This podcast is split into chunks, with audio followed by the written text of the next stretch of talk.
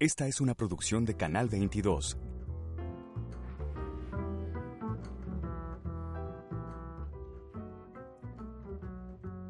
Bienvenidos a la última emisión de nuestra decimoséptima temporada. 17 años completos de dichosas palabras. Si todo va bien, en el 2020 dejaremos la adolescencia y entraremos a la mayoría de edad. Y a lo largo de todos estos años he esperado pacientemente, pero en vano, a que alguien nos pida que hablemos de la palabra ganzúa. Ganzúa es una palabra de origen vasco y pues sabemos que es como un alambrito eh, que en una punta se dobla en forma de garfio o de gancho con el que uno puede abrir el cerrojo de una puerta. Admito que no es una palabra muy interesante, pero me habría dado el pretexto de contar el siguiente chiste que recoge el mismísimo Sigmund Freud en un artículo en el que critica el mal uso de sus teorías. Un hombre es consignado ante el juez por robo a casa habitación, ya que al detenerle llevaba consigo una ganzúa. El juez ordena que lo ingresen a prisión y le explica al hombre en base a qué evidencia ha sido encontrado culpable. El hombre entonces le dice, Señoría, condéneme usted también por adulterio. ¿Por qué? pregunta el juez. Pues porque al detenerme también llevaba conmigo el instrumento necesario para cometer este crimen. Humor, bien es. Humor, bien es. Y conste que les advertí que estamos dejando apenas la adolescencia. Comenzamos.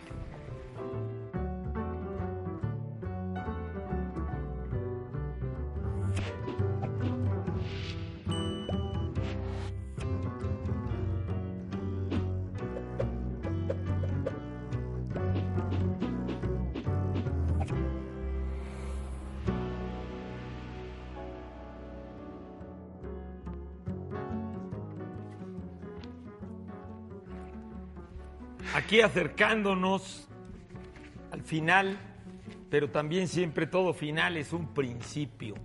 Aquí saboreando este tiempo sagrado, este tiempo de diferente calidad, porque todos sentimos en estas épocas que nos estamos acercando a un tiempo cualitativamente distinto. Yo les traigo aquí para cerrar una frase escrita, dicha, dicen algunos, hace más de 2.500 años. Es del maestro Siddhartha Gautama Sakyamuni. En la vida no podemos evitar ni el cambio ni la pérdida. La libertad y la felicidad se encuentran en la flexibilidad y la naturalidad con que nos movemos a través del cambio. Soy Germán Ortega Chávez, muy contento de estar aquí con ustedes en este final de temporada. Buenas noches. Dice el poeta español Ángel González, estoy Bartok de todo, vela Bartok de ese violín que me persigue, de sus fintas precisas, de sus sinuosas violas, de la insidia que el oboe propaga de la admonitoria gravedad del fagot, de la furia del viento y del hondo crepitar de la madera. Resuela vela en todo Bartok. Tengo miedo. La música ha ocupado mi casa. Por lo que oigo puede ser peligrosa. Échenla fuera.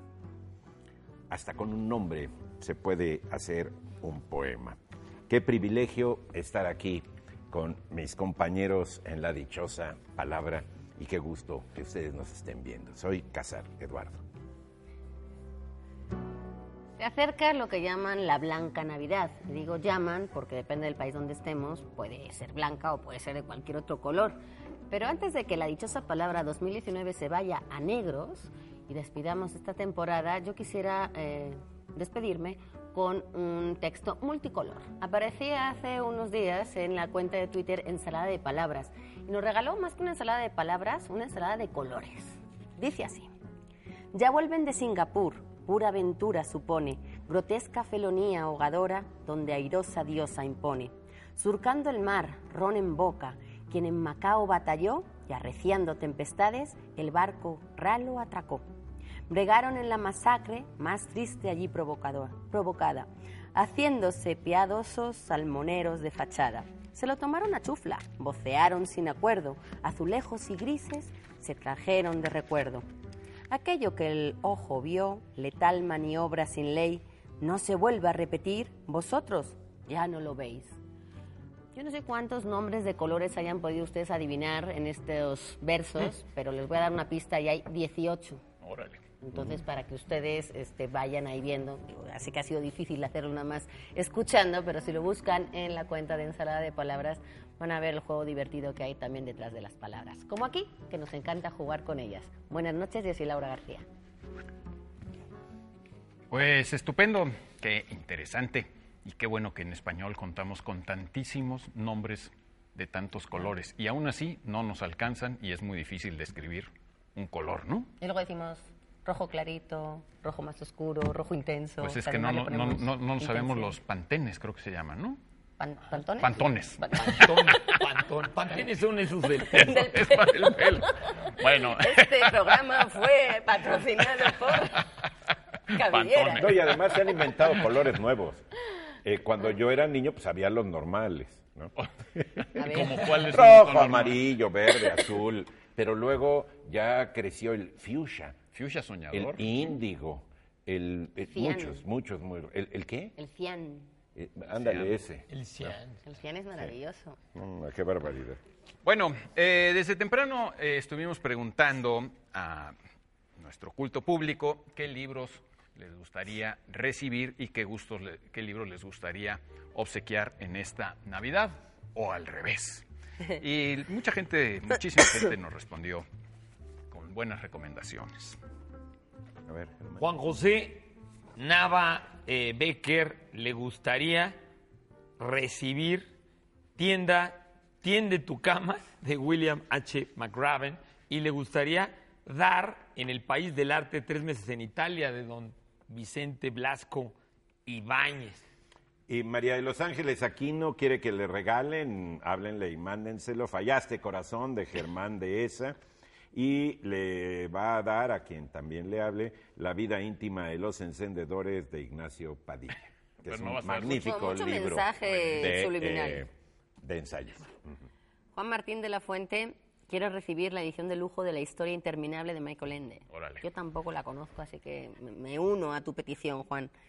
Eh, Tatiana Cha- Cachón dice que le gustaría dar cuentos completos de Bram Stoker. Sería un muy buen regalo. Y Héctor Salazar desde Washington quiere recibir El tiempo entre costuras de María Dueñas, que yo no he leído, y le gustaría dar adiós a los padres de Héctor Aguilar Camín. Dicho lo cual, si les parece, vamos a empezar a responder preguntas de nuestro culto público.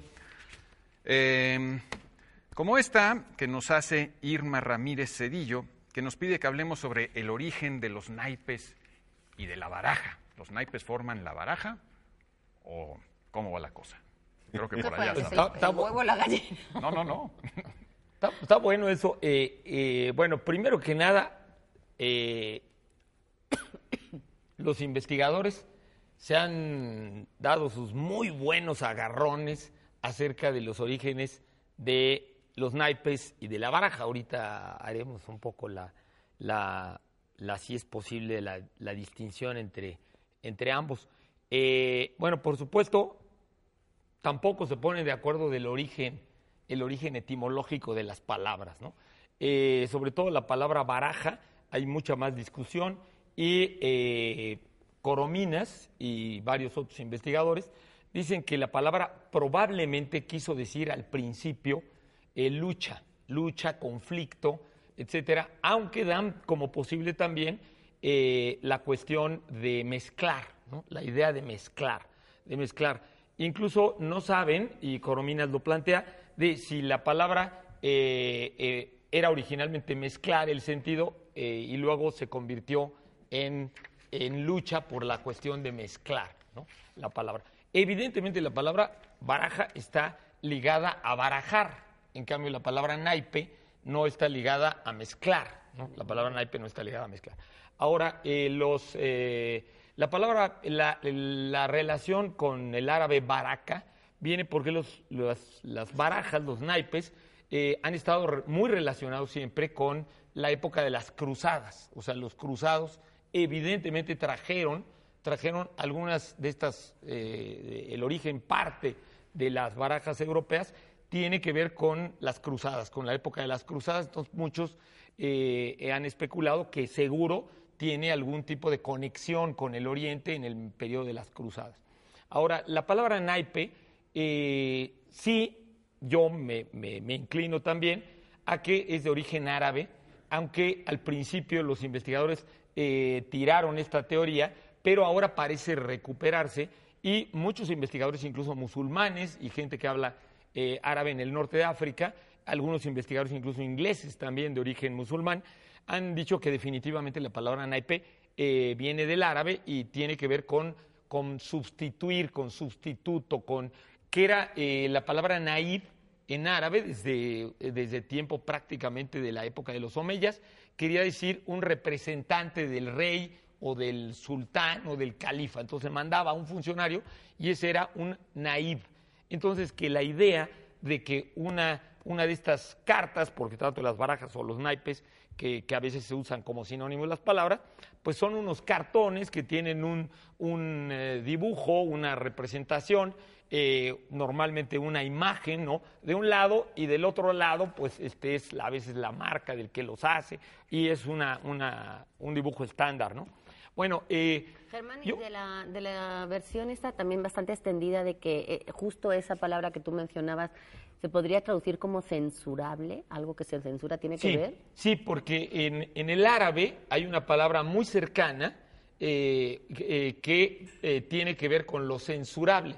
Y entonces lo que decían es que esa palabra árabe era porque tanto en el mundo musulmán como en el mundo cristiano después, eh, los naipes, o sea, o las, las barajas, las cartas de la baraja, estaban eh, relacionadas con símbolos, con simbolismos, ¿no? simbolismos no cristianos, no musulmanes, y que recogían herencias simbólicas, eso sí, todo el mundo coincide, que recogían herencias simbólicas de culturas anteriores a los monoteísmos. Ahora, yo me inclino más bien a los estudios de muchos historiadores de las religiones, más que de los lingüistas, en que hacen ver que con toda seguridad la, la baraja está conectada con el tarot. O sea, no el tarot es un tipo de baraja o es un tipo de naipe, porque normalmente a veces eh, en muchas de las fuentes parece como si hubiera una baraja alemana, una baraja española. Nosotros conocemos sobre todo la baraja francesa, la baraja española, eh, hay una baraja alemana, hay una baraja inglesa, hay una baraja oriental, ¿no? Que quiere decir que son estas cartas que tienen diferentes tipos de dibujos y que sirven para jugar, ¿no? Para jugar diferentes tipos de juegos, canasta, póker, etcétera.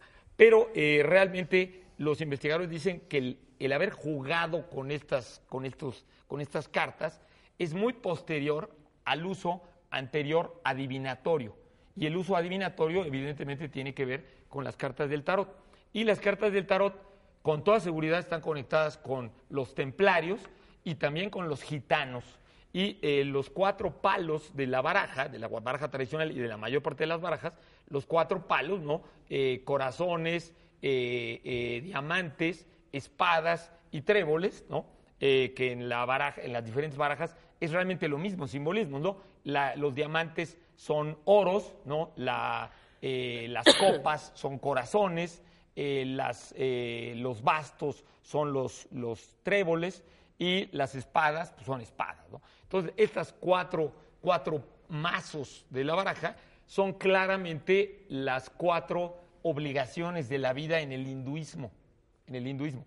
Y como los gitanos vienen de la India y las cartas aparecieron siempre conectadas con los gitanos en Europa Oriental y los gitanos las usaron para la adivinación y los gitanos heredaron muchos elementos de la religión india, como el culto a Kali a través de la Virgen y como muchos conceptos que venían de la India y racialmente sabemos que vienen de la India. Eh, las cartas de la baraja también representaban, y hoy sabemos que tienen muchísimos símbolos conectados con, la, con las religiones orientales, pero no quiere decir que vengan de la India. Realmente eh, los investigadores todos creen que las barajas del tarot se hicieron en Europa, o sea, es un producto europeo, pero es un producto, digamos, es una creación, un artificio europeo, pero que está seguro conectado con eh, tradiciones heterodoxas en la Edad Media, de la heterodoxia, y que recogen, evidentemente, ya en Europa, tradiciones religiosas, simbolismos, eh, er, imágenes que vienen de Egipto, que vienen del antiguo mundo griego, que vienen de, de la cábala judía, que vienen eh, del mundo celta, del mundo germánico y mucho de la India, y que se cuajó ahí una especie como de, como de, de, de contenedor de ideas heterodoxas y de símbolos religiosos y místicos que eh, se guardó fundamentalmente en los arcanos mayores, que son los que desaparecieron y que solamente sobrevivió el Joker, el, el que no Sí, que tenía actualmente valor. es muy famoso. Ahora hay una cosa lingüística que si uno va, así el bromas, eh, que si uno va al, al- al diccionario, por ejemplo, aparece que eh, baraja no es sinónimo de naipe, salvo en México, porque eh, una baraja es todo el, el- el conjunto y los naipes en plural es lo mismo que la baraja en singular, ahí sí serían sinónimos. Pero hay una acepción en el- dentro del diccionario que dice que en, en México baraja también se utiliza como sinónimo de naipe, como carta individual. Ah. Yo no lo he oído, la verdad, ese uso, pero desde luego en el diccionario viene recogido. Este, Normalmente dices dame una carta, ¿no? Bueno, no sé cómo dicen los que juegan sí, póker. Sí, ya ahorita se dice un email. Dame una carta. dame una- Ahora, una, una, algo que yo creo que habría que rescatar de las barajas y los naipes es el hecho de que, bueno, es una serie de significantes que además se llaman en- de distintos modos en los distintos países según la modalidad con la que digas, digo, eh, eh, la, la cuina, el joto, ¿sí? El rey, ¿sí? La sota. Eh, la- La eh, sota y ya eh, va, va cambiando, ¿no? Y que eh, tiene una cuestión que, que hay que decir, es algo que sirve para jugar. Sí. Y eso es muy bonito, es decir, es una serie de significantes que tienen unas atribuciones numéricas, una jerarquía, y entonces eh, un niño, un joven, cualquier persona puede simplemente, eh, con las reglas de ese juego, entrar en una, en una actividad colectiva de atención y de juego y de goce, ¿sí? Más allá de eh, el misterio que tenga el ahorcado y todo esto, este, la muerte chiquita, etcétera, ¿no? Eh, es decir, más allá de la propia ilustración, es, eh, el, el juego de baraja es algo que además tiene una cantidad de modalidades. Yo veía jugar a, inventar, a ¿verdad? la gente 007, el S. Bacaray, decía qué interesante, aunque no entendía cómo se jugaba, ¿no? Eh, y, y se van, eh, eh, no sé, aumentando las dificultades y va estando alguien en peligro. Y hay gente que, bueno, entra en eso en términos ya este, de, de patologías. Claro, ¿no? yo- en la, yo en creo la que infancia muchos, muchos jugamos baraja o naipes o, como, o cartas, como quieran decirlo, en la infancia. Y muchos además eh, discutimos cuáles eran los juegos de nuestra infancia que van cambiando y en las distintas clases sociales se juegan cosas diferentes. Y, y no solamente son de azar o de, o de apuestas, sino a veces incluso de habilidad manual. Yo me acuerdo de uno que se llamaba manotazo, donde era de velocidad manual. ¿No? O de contar, y- ¿no? y hasta el solitario, porque a veces juegas, el solitario ya es el colmo, es el juego contra, contra ti mismo, ¿no? Sí, Sin bueno, hacerte sí. trampas, además. Y también juegos mentales de, de números, porque hay muchos juegos que tienen que ver con ir fijándote en las cartas que han salido sí, sí, para calcular cuáles no han salido y entonces saber cuáles quedan en el juego Sí, de tus sí, contrincantes. Que eso me parece que es maravilloso porque si bien estuvo relacionado muchos años y aún hoy con el vicio, también la gimnasia mental que, que consiguen es... Claro, yo nomás quisiera Sí, sí, sí. mencionar, uh, para cerrar, que no está en contradicción No, no, que no, muchos no, de no, los no. grandes, de los de los grandes juegos, o sea, el ajedrez, el vagamos, eh, tuvieron funciones religiosas Claro, también claro, de entrenamiento claro, religioso. Que quiere decir que el juego pero- mismo y la conexión simbólica con prácticas religiosas o entrenamientos religiosos no estaba peleado y que en efecto el- la vida en Oriente pues se ve como un juego. Sí, no, no, y Entonces, religiosamente hay una pues, conexión ¿no? entre el juego y, y- y el sentido de la vida. ¿no? Bueno, vámonos a la dichosa palabra porque a nuestro productor ya le anda, como Sí, dicen. no, y, tiene, y tiene su razón. Y tiene mucha razón. La definición de esta noche dice lo siguiente: verbena popular por lo general, por lo general con fines benéficos y celebrada anualmente al aire libre, en la que hay concursos, bailes, rifas, etc.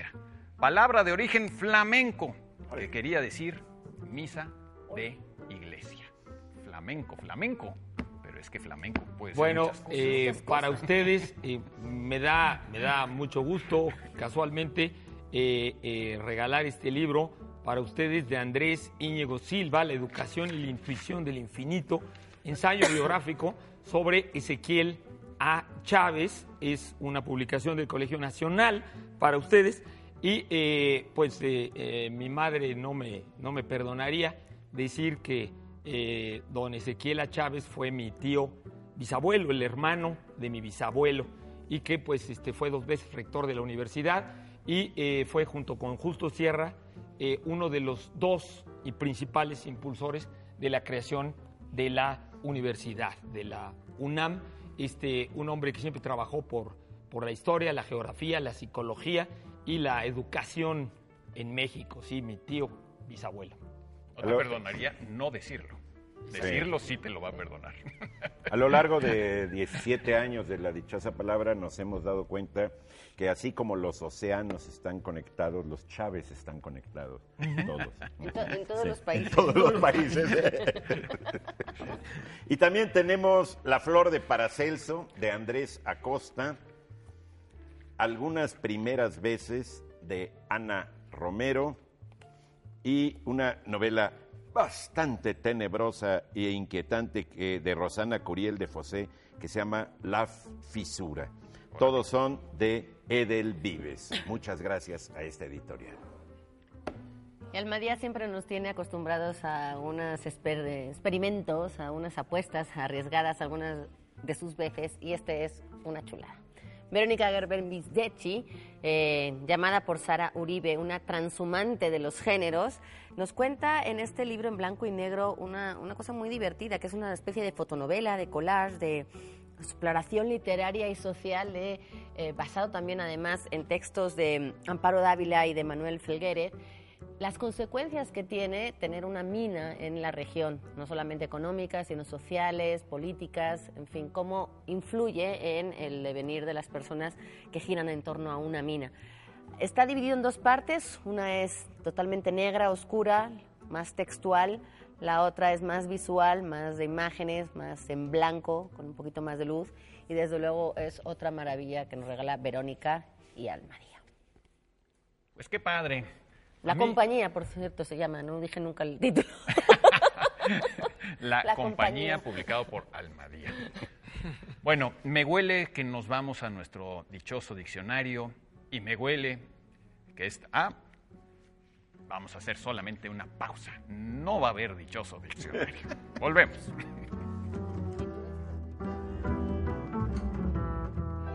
¿Qué estoy leyendo? No todos los besos son iguales. Es de Elmer Mendoza. 1984 de George Orwell. Estoy leyendo La insoportable levedad del ser de Miran Kundero.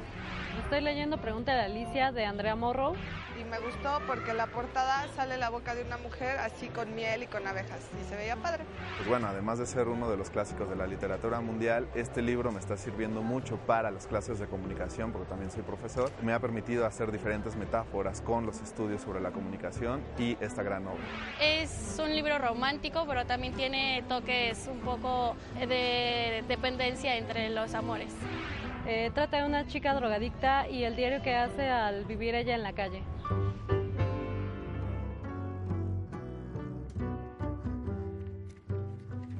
Bueno, aquí eh, una chica que acaba de salir eh, compró el libro por la portada. Les diré que eh, muchos libros de, de Alianza, eh, de Alianza de Bolsillo, yo los compré por la portada Sí, yo- yo de también. Daniel Gil, Yo Eran también. unas portadas, bueno, verdaderamente Los fantásticas. Almadía también podían Yo así compré. Padres e Hijos de Turgenev porque la portada era impresionante. Impreciso.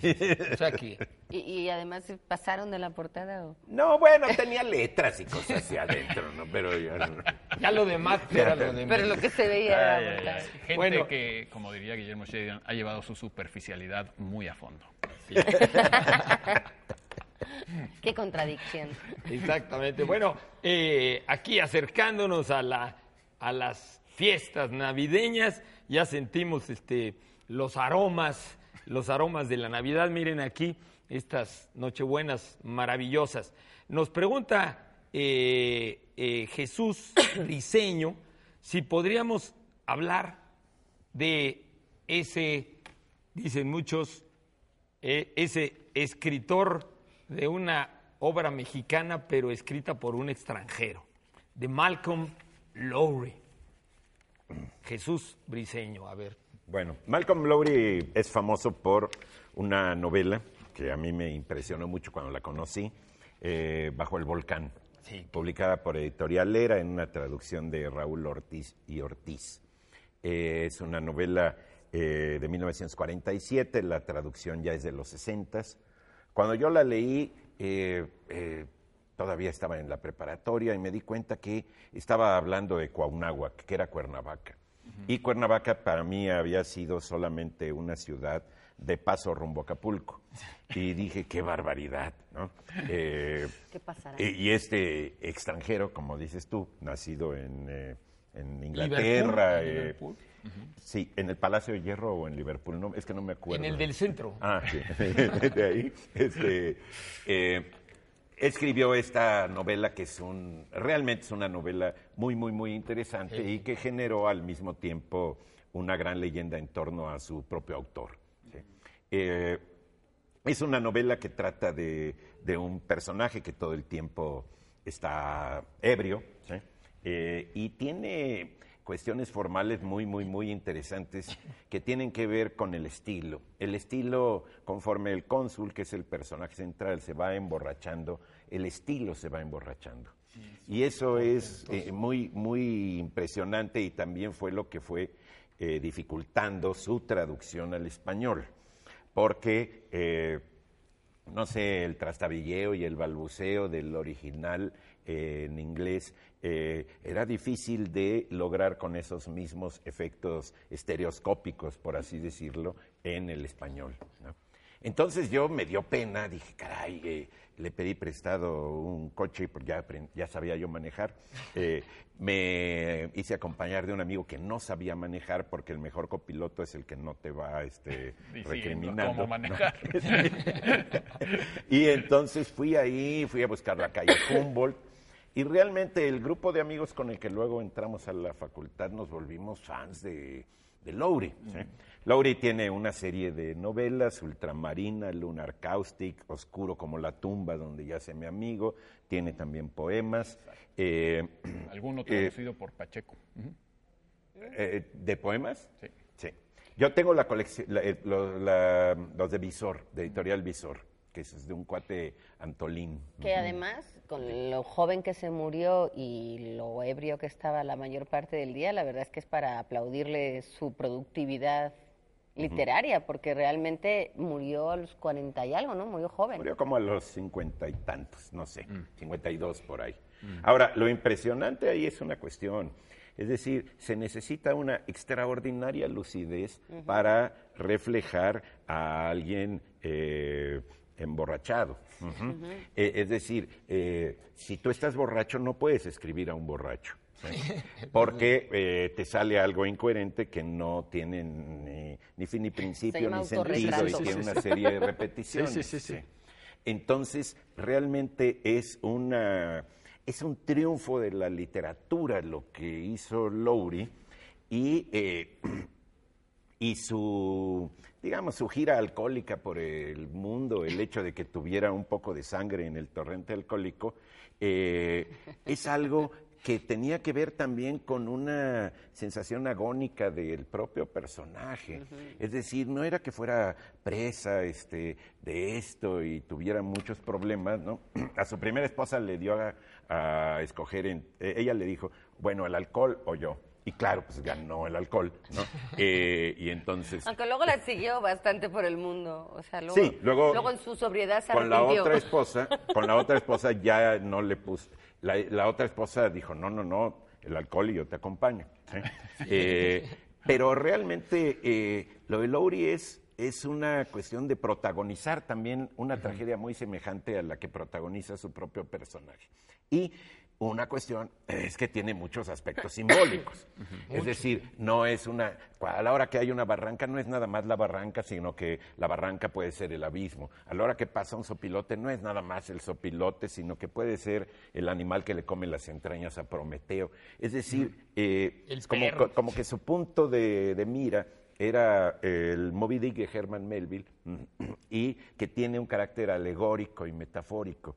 Entonces es una novela culto, que está llena de símbolos. Sí, sí, sí. Yo no he leído un- un- una, digamos, una crítica literaria sobre la, pro- la obra de un, de, de un, de, un, de un autor hablando sobre sí mismo, sobre su propia obra tan genial como la que le hace a su editor, que le quería recortar algunas cosas. Está publicada en un libro que se llama El volcán, el mezcal y los comisarios, que publicó Tusquets, con prólogo de Jorge Semprum, y, eh, y defiende punto por punto con una extraordinaria lucidez. Eh, eh, eso es muy importante, es decir, en la relación alcohol y literatura, eh, lo hacía de ida, iba en eso como tomándoselo muy en serio. Porque, por ejemplo, Bukowski ya lo hace de regreso, es decir, eh, habla, sus poemas son sobre el trago, son sobre las alucinaciones, pero ya con un sentido todo el tiempo irónico. En cambio, Lowry, digamos que sí se lo tomó muy en serio. Sí Y- se lo tomó. Sí se lo tomó a fondo. Literal. Y además, digamos, ya aquí haciendo un comercial a las marcas de origen, es de los primeros eh, momentos en los que sale el mezcal. Que ahora ya hay mezcalerías y el Bueno, mezcal es muy famoso. Es que además de Cuernavaca estuvo en Oaxaca. Sí. Y ahí fue cuando también descubrió las maravillas de la tierra oaxaqueña, entre ellas Sí, el, el- mezcal. si alguien quiere este, eh, probar un cóctel lauriano, es este medio, bueno, un vasito de mezcal y un vasito de anís. Con eso te mueres luego, luego. ¿no? Y, y dejas de leer a Lowry durante unos cuatro días. A mí me gustaría contar dos anécdotas muy breves. Una de Mark Twain, que era un periodista muy, muy inteligente, muy sagaz, y envió una vez una colaboración donde era una crónica en la que él acudía a un cóctel y se emborrachaba. Pero entonces en la crónica Mark Twain iba reflejando los efectos de su borrachera. Pero esto era para un periódico, no tenía conversaciones así profundas con su editor y se publicó y, y se venía publicado perfectamente en orden porque el corrector del periódico asumió que sí estaba borracho y le corrigió todo y le quitó todo el chiste a la columna porque el chiste de la columna era que pareciera que iba borracho. Bueno, y la otra anécdota es de Agustín Lara, a propósito de esta relación entre los estimulantes, pongámoslo así, y la creación, ¿no? Que una vez este, a- en, una, una ocasión a alguien, un señor le, re- le dijo a Agustín Lara, pues así, qué fácil, pues usted quién sabe qué se mete para componer, ¿no? Y que Agustín Lara sacó su pitillera y le dijo, pues tome, componga. A ver si a ver, a ver si usted puede, ¿no? Entonces, digamos, eh, el camino para llegar a convertirse en un escritor tan importante como Malcolm Lowry, pues agua si crees que el camino es por el alcohol. Digamos, yo creo que a no él va le por ahí. funcionó por ahí, lo cual significa que potenció su, su talento. Y otra cosa que comentaste ahora de las dos mujeres que tuvo, por lo menos con las que se casó, las dos eran actrices. Y Mm. él estuvo, eh, dentro de su gira alcohólica, eh, pasando un tiempo en Hollywood, donde él también escribió eh, guiones de, de películas. O sea, no sé si a través, no sé qué, fue primero, si conocerlas a ellas y llegar a Hollywood o al cine, o porque Ah. estaba en el cine y las conocía a ellas. Pero y hay película de John Huston, ¿no? Por supuesto, sobre, hay una película el- de John Huston y... Sí, sí, sí. eh, Con el- este actor, eh, ¿Ale Guinness o no, no me acuerdo si sí? No me pero acuerdo es- si era era, muy buena, o- sí. o- o- Yo, yo, esa, Pero- yo esa no la vi premeditadamente. Sí, para ¿Por no... qué? sí. Porque No. yo tengo muy, eh, Muy amado mi efecto Michael, sí, sí, sí, lauriano. sí. Y dije, no, No, voy no a estarme nada- quejando. Sí, y- No, pues era como una representación externa. Todos esos simbolismos pues, se perdían, por Se ejemplo. Y pierden. hablando de los simbolismos, mi padre que le encantaba la, la- la novela, mi padre fue el primero que me dijo de cómo la novela pues se escribe también, hablando de metáforas, en la época de- del inicio de la, de la Segunda Guerra Mundial y cómo esta, esta caída decadente de- del personaje también está reflejando eh, toda la, la- la caída y, y la crisis eh, cultural y moral de Europa y del mundo para Lowry, que estaba entrando en el nazismo, en el fascismo y en la Segunda Guerra. ¿no? Hay un, tec- un librín de una mujer, no me acuerdo ahorita el nombre, que lo que hace es ver todos los símbolos del tarot en Malcolm Lowry. Sí, Sí. Hablando, sí, sí. sí. El- eh, Volviendo a las etcétera, cartas. volvamos. Volviendo a las cartas. Bueno, nuestra dichosa palabra del día de hoy. Recuerden, eh, verbena popular, por lo general con fines benéficos y celebrada anualmente al aire libre, en la que hay concursos, bailes, rifas, etcétera. Palabra de origen flamenco que quiere decir misa de iglesia. Vamos a privilegiar a los que nos den la palabra como la pone el diccionario de la Real Academia, pero también vamos a- a darles premios a los otros que escribanla de otra manera, que le escriban de otra Tenemos un libro que realmente es una maravilla, de, se llama Josefina Vicens, escritora extraordinaria, un clásico por descubrir. Es una edición de Ana Rosa Domenela y Norma Lojero, publicada por la UAM, con plumas excelentes como la de Gloria Prado, Alfredo Pavón, etcétera, adentro. El 25 de diciembre de 1100, un montón de años, se proclamaba rey de Jerusalén en Belén, ni más ni menos que Belduino de Edesa, el hijo menor de el rey, que en ese momento reinaba, Eustaquio II de Bolonia. Esa es la historia que da pie a esta novela histórica, esta historia novelada, esta ficción con elementos reales que nos regala eh, Verónica Murguía, ilustrado por Gabriel Pacheco en el Fondo de Cultura Económica, en una época en la que pues tenían que reinar los mayores y los menores les tocaba ir a la iglesia. ¿Qué pasó ahí para que finalmente reinara el hijo menor? Esta es la historia de este libro. Balduino, muy entre paréntesis, nada más que es curioso, el, el título de rey de Jerusalén, que fue, Balduino fue el primero que lo utilizó porque el conquistador Godofredo de Bouillon no tomó el título de rey, eh, ese título lo sigue teniendo el rey de España actualmente. O sea, heredado. Rey de Jerusalén. Rey- es rey de Jerusalén. Uno de sus títulos es rey de Jerusalén. Eh, y tenemos Años ejem- después. Muy bien. Y tenemos ejemplares también de Ecos de Castoriadis. Es un homenaje al filósofo Cornelius Castoriadis, tan importante y tan interesante. El título es para una elu- elucidación de la institución hoy.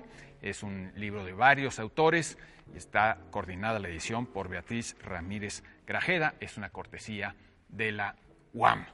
Y también tenemos, como es tradición en nuestro programa, este año al menos, una suscripción anual a la revista Este País, que siempre cuenta con un gran suplemento cultural.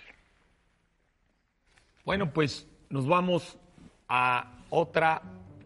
A- a- nos vamos al dichoso diccionario. Y ahora sí, Ahora sí.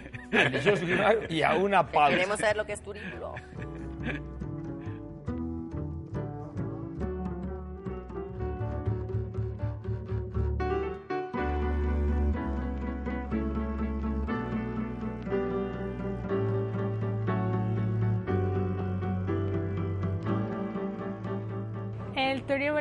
Mejor conocido como incensario, es el recipiente donde se coloca el incienso.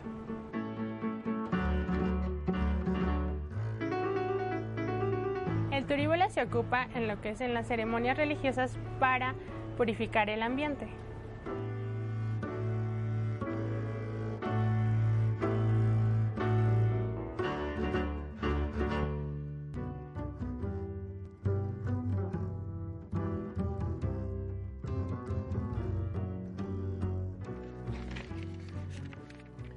Pues aquí estamos en este último programa de la dichosa palabra. Aproximadamente 3.000 personas han respondido correctamente a la dichosa palabra durante nuestro tiempo por los distintos medios. O sea, no hoy, ¿sí? Eh, tenemos eh, siguiéndonos en Facebook unas 123 mil personas, ahorita se acaban de agregar otras cuatro, eh, y 86 mil en Twitter, perdón, 86 mil uno, 86 mil dos. Bueno, ya no sigo con eso. 10 mil han escuchado el podcast, que es una de nuestras novedades en redes sociales. Y eh, siempre han llegado preguntas muy interesantes. Esta yo me la he hecho desde que era niño. ¿Existe la palabra acme en español o solo en el coyote y el correcaminos? Pregunta Anterito Rodríguez. Voy a empezar por acme y luego termino con el coyote y el correcaminos, porque eh, existe en español con tilde en la e, acme. Acme es una palabra que viene del griego que significa punta, filo, y en realidad en un sentido figurado eh, se puede tomar como la, este, el momento de mayor intensidad de algo, ¿no? como el momento álgido, el momento eh, de mayor eh, plenitud, este, desarrollo, como sea. eso en un sentido figurado, pero efectivamente si uno va al diccionario tienes como dos digamos, ambientes donde se usa más. Uno es en medicina, cuando uno tiene una enfermedad, así como yo mi gripe, está en su acme, ¿no? que es cuando están los síntomas más fuertes, cuando estás este, sintiéndote peor, eh, a partir de ese momento empieza ya como una bajada y uno se va sintiendo mejor en unos días. Pero digamos que en todo proceso siempre hay un momento donde la, curva toca, ¿no? La, la, cima. Ahora es curioso porque eh, para eso tienes que saber cuándo empieza y cuándo termina. Es decir, nunca se puede establecer un acme hasta que termina todo el proceso. ¿no? es como las, las civilizaciones que tú decías, los nombres. hay que esperar a que termine algo para decir, ok, ya terminó, ahora sí le podemos decir o la vida de alguien, o, el, apogeo de, de, alguien, este, si uno nació y luego murió en un, en un momento, pues se puede establecer en qué momento fue el acme de una persona. Eh, en, el, caso, por ejemplo, de gimnasia, de un, ejercicio gimnástico, está divertido porque es el momento en el que uno está realizando eh, la actividad de mayor dificultad. Y eso se ve, por ejemplo, mucho en los ejercicios de piso de gimnasia, pues cuando viene el triple, en patinaje, siempre hay un momentito que uno deja para decir a los jueces, ¿no? Esto, esto soy capaz de hacer. En arte también se puede, se puede utilizar esta palabra como el momento de mayor creatividad de un artista o el momento en el que uno sintió que la obra ya estaba perfectamente terminada, aunque luego uno lo siga retocando y le siga haciendo su talacha o, dependiendo un poco de, la obra que sea, pero sí hay un momento en el que dices, está perfecta, así va a quedar y ahora nada más lo termino con los detallitos. Eh, en fin, hay una serie de ámbitos donde uno tiene un momento álgido y antiguamente los griegos se lo achacaban y se referían mucho a esto, por ejemplo, con los políticos, los filósofos, los académicos, los intelectuales, porque realmente eran eh, personas que tenían un momento en el que influían más o que daban como más datos o más beneficio a la sociedad. Se puede llamar también clímax, por supuesto, aunque clímax se utiliza mucho más para la literatura, la narrativa, que es el momento en el que una historia, ¡boom!, aparece algo como que te deja totalmente descolocado o se produce eh, lo que entiende por toda la, historia, ¿no? Como que hace que todo, que puede ser en el medio, en el nudo, en el desenlace, pero también puede ser al final cuando te dejan así como de tan, tan, tan, tan ¿no? Y te dejan ¿Y, totalmente. El coyote. El yo quiero el coyote. El correcamino lo que pasa es que apareció una empresa ficticia dentro de, esta serie animada de los Looney Tunes y, demás personajes de, esta saga, eh, donde había una, una, sí, un corporativo que se llama Acme. Y ahí no aparecía con tilde, pero siempre era Acme, Acme.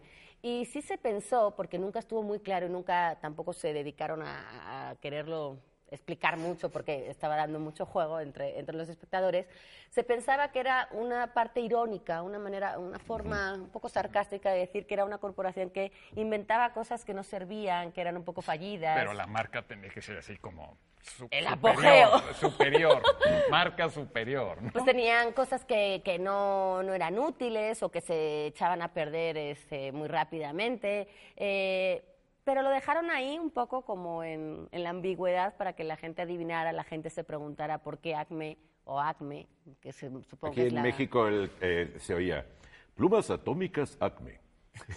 ahora, algunas cosas funcionaban, los patines del, del coyote sí funcionaban, eran acme y sí lo Es que llevaban ellos rápido. decían, bueno, lo que luego la empresa se dedicó a, a- a justificar era que en realidad no es que fueran malos productos, es que tú los usabas mal. O sea, la culpa era siempre del usuario, del consumidor, porque el, el producto en sí era bueno, lo que pasa es que luego la gente no sabía utilizarlo y que por eso se echaba a perder o no funcionaba como la gente esperaba o estaba anunciado.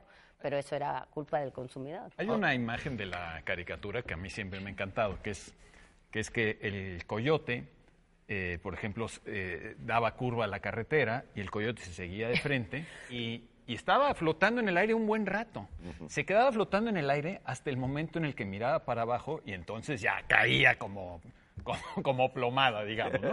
Pero es, es muy bonita la imagen y, y no me puedo acordar quién alguna vez comentó que eso er- que nosotros los seres humanos éramos como el coyote exactamente en eso porque siempre pensamos que, que, digamos este eh, la tierra eh, muchísimo tiempo pensamos que era plana y que estaba firmemente asentada en algo Que se te iba la y gravedad. nunca nos dimos cuenta del- de que la Tierra está cayendo en la ruta más corta hacia el Sol, digamos, según la teoría de la relatividad, eh, hasta el momento en el que nos dimos cuenta que lo estábamos haciendo, ¿me explico?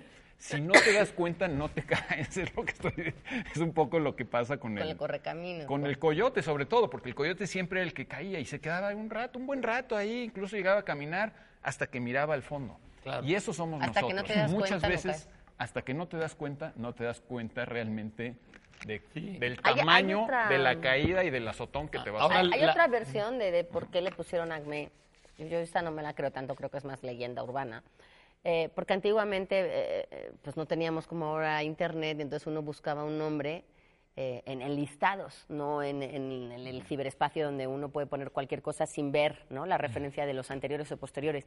Pero digamos que antiguamente que se eh, formaban todos en una línea, había que ordenarla por orden alfabético. Entonces decían que uno se fijaba más en las eh, empresas que estaban en primer lugar o en la Ah. parte alta de una lista, y entonces que ACME eh, respondía un poco a esas primeras letras del abecedario. Yo a digo la, sí. que igual hubieran elegido la- algo con AB. Pues sí, bueno, en lugar de AC. Sí. Ahora, si nos ponemos eh, en ese muchos plan. dicen que es, es, es tan impresionante el uso de, de- de esa compañía ficticia que, que sí hay algunas compañías que luego se llamaron Acme y que eh, algunos dicen que la primera Acme. mención es antes de las caricaturas Sí, en, en una, en una película de Harold Lloyd muda en que ya aparece una, una cosa que, que es de marca Acme. Y luego en Los Tres Chiflados también sale mucho antes de los Looney Tunes. Y bueno, luego después, hasta en muchísimas películas, han utilizado lo- lo- Acme y en series de televisión, en películas de James Bond. Sí, se ha sí, sí. utilizado la A palabra lo mejor Acme. es, es- es más fácil de pronunciar y de memorizar, nada Ah, más atiende a también. cuestiones de Un imagen. amigo, un amigo me mandó una cerveza que estaba bebiendo en otro país y era marca Patito. Y literalmente Ajá. Era cerveza marca Patito. Sí, bueno. Que es otra forma. No sé a qué sabía. no, no, no, pero- en fin. Hoy hemos hecho muchas, muchas menciones de Ay, marcas. perdón, vamos Sí, estamos este, a la buscando dichosa palabra. patrocinadores para 2020 como Desesperadamente. locos. Verbena popular, por lo general con fines benéficos, anualmente se celebra al aire libre, concursos, bailes, etcétera. Vamos a ver qué tenemos. Uy, tenemos un libro muy bueno. Este año hemos tenido, bueno, desde hace un par de años ya, una serie de libros que reúnen eh, perfiles de mujeres que durante la historia no han sido nombradas, que han sido a veces borradas. En la ciencia, eh, este es el compendio que hace Adela Muñoz Páez, La cara oculta de la ciencia, Sabias, del el sello Debate. Eh, pues son básicamente mujeres que han hecho cosas fascinantes, que han hecho progresar el mundo de la ciencia y la humanidad y que luego han, han llegado a descubrimientos que nos han beneficiado a todos.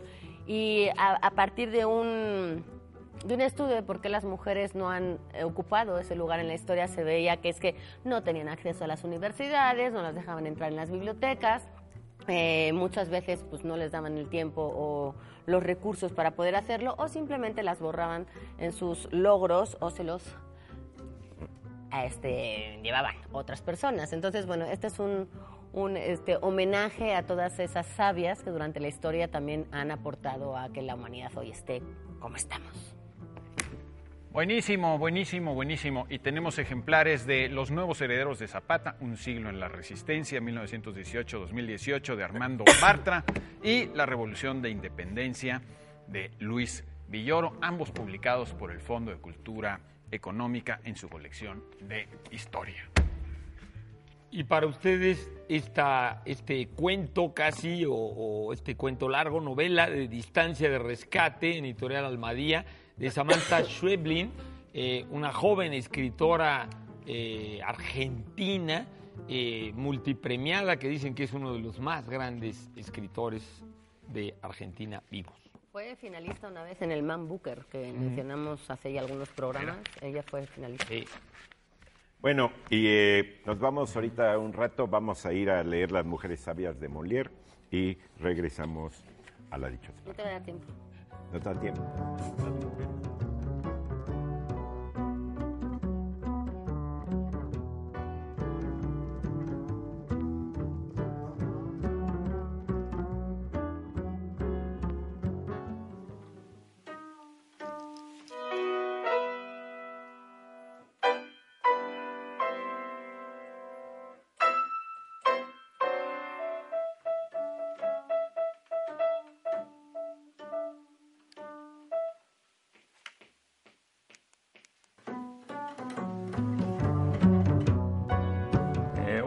Nosotros somos Loven Duo, yo soy Juan Cristóbal Pérez Grobet. Mi nombre es Luis Felipe Gordillo Aguilar. Nosotros hicimos los arreglos musicales para esta temporada que está por concluir de La Dichosa Palabra y bueno, fue, ha sido una gran experiencia el haber eh, colaborado eh, en el programa, con la producción. Las adaptaciones que hicimos fue- fueron temas de Bach, fueron temas de Bizet, también de Mozart, ¿verdad? Tocamos algo por ahí. Y los adaptamos a contrabajo y piano, haciéndoles arreglos al estilo de jazz, esperando que les haya gustado. El haber hecho estos arreglos eh, significó un reto eh, fuera del común para nosotros eh, y fue muy, muy interesante poder lograrlo. Estamos muy contentos y esperemos que lo hayan disfrutado ustedes también. Todo lo grabamos en el estudio Phonovox y fue una magnífica experiencia. Muchísimos saludos a nuestros amigos de la dichosa palabra. Nosotros somos Love and Duo. Muchos saludos a ritmo de jazz.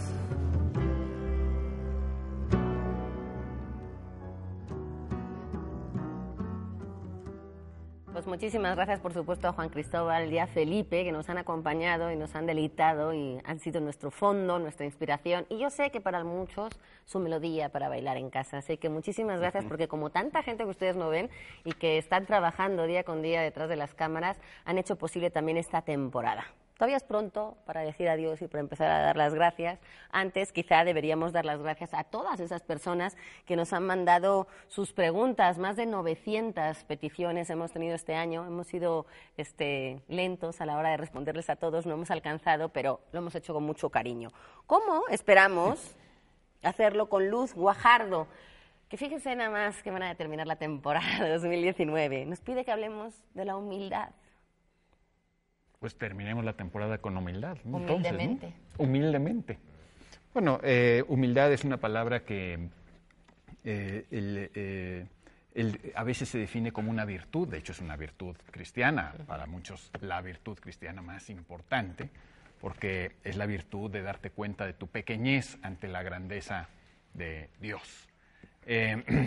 Humildad viene también de, de una raíz latina, también tiene que ver con humilis, que era eh, la gente que uno podía, la gente de abajo, la gente pobre, que era la susceptible de ser humillada, ¿no? Todas estas palabras están conectadas. Humildad, eh, eh, humilde, humillación, y desde luego todo viene, pues en última instancia, de la raíz humus, que tiene, pues que significa la tierra misma, lo que está, la tierra recordemos que de los cuatro elementos antiguos, la tierra era claramente el más bajo, ¿no? Entre la, eh, la tierra, el agua, el fuego, el aire, la tierra era el más bajo. Y hummus todavía se usa hoy hasta para un platillo libanés rico, delicioso, por por cierto. Yo preparo uno, no me queda tan bien como el de la mamá de, de Mónica. eh, pero bueno, ya basta de publicidad hoy. en realidad, eh, humus también es la parte de la, ti- la- de la tierra que se usa como abono, que es materia descompuesta, Claro. ¿no? Eh, y, Y la humildad eh, eh, mm, a veces se traduce de otros idiomas, eh, del, griego y del latín, como mansedumbre.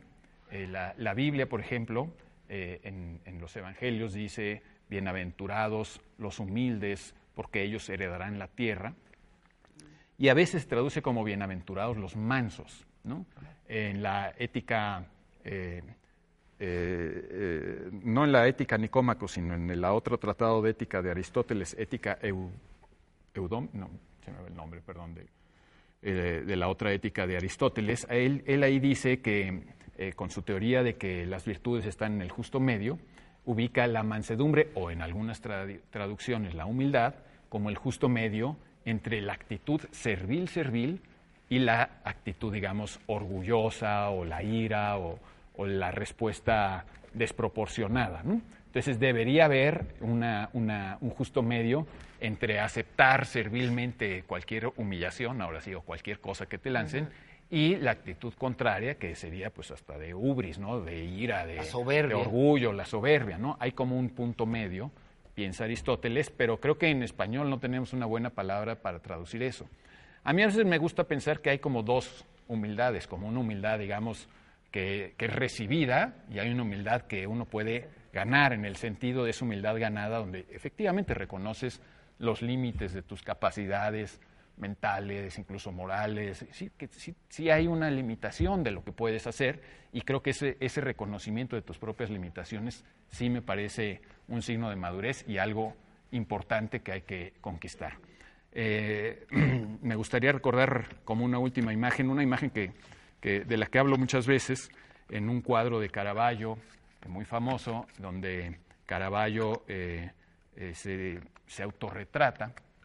Es un cuadro donde David tiene en la mano la cabeza de Goliat, pero Caravaggio se autorretrata como Goliat, ¿sí? como descabezado y con, con- como culpable además, ¿no? Y, y Caravaggio escribió en la espada que tiene David eh, tomando to- en una mano, Que acaba de decapitar. que acaba de decapitar a Goliat, escribió eh, un- en- abreviado en latín, la humildad mata al orgullo. Y yo creo que eso también es una, eh, digamos, no quiero hablar de una virtud cristiana, pero sí creo que hay una humildad que hay que ver positivamente.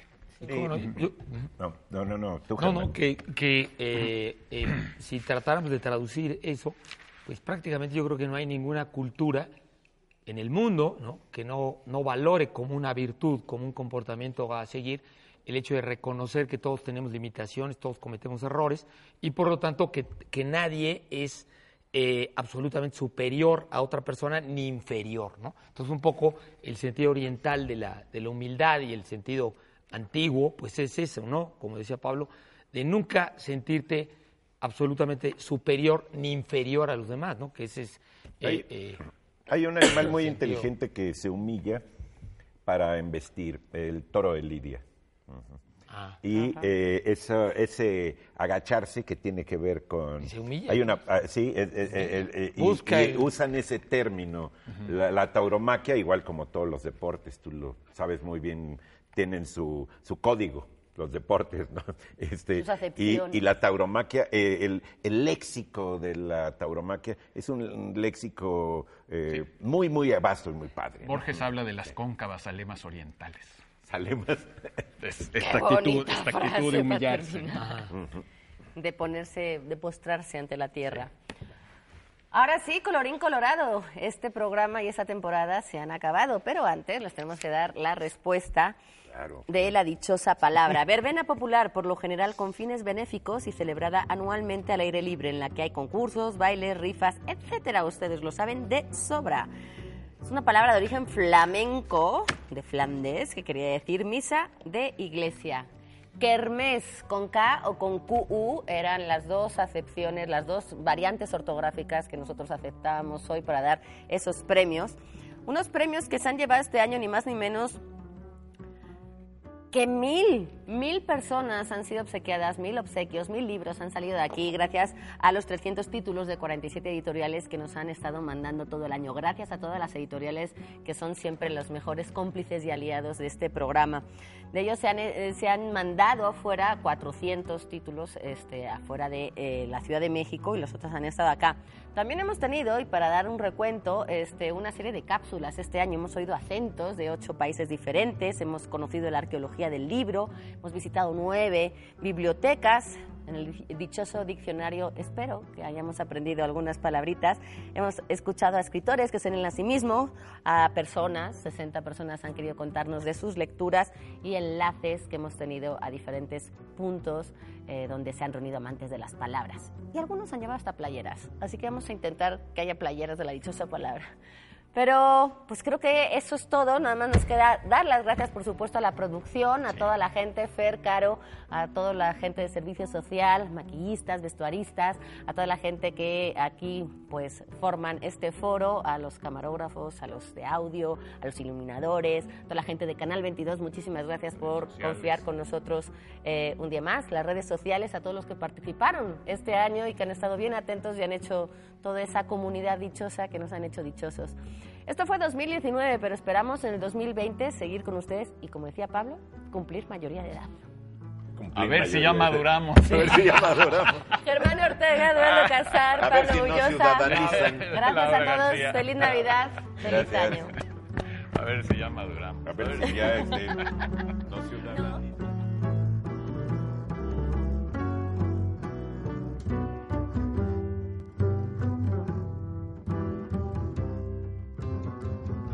Derechos reservados.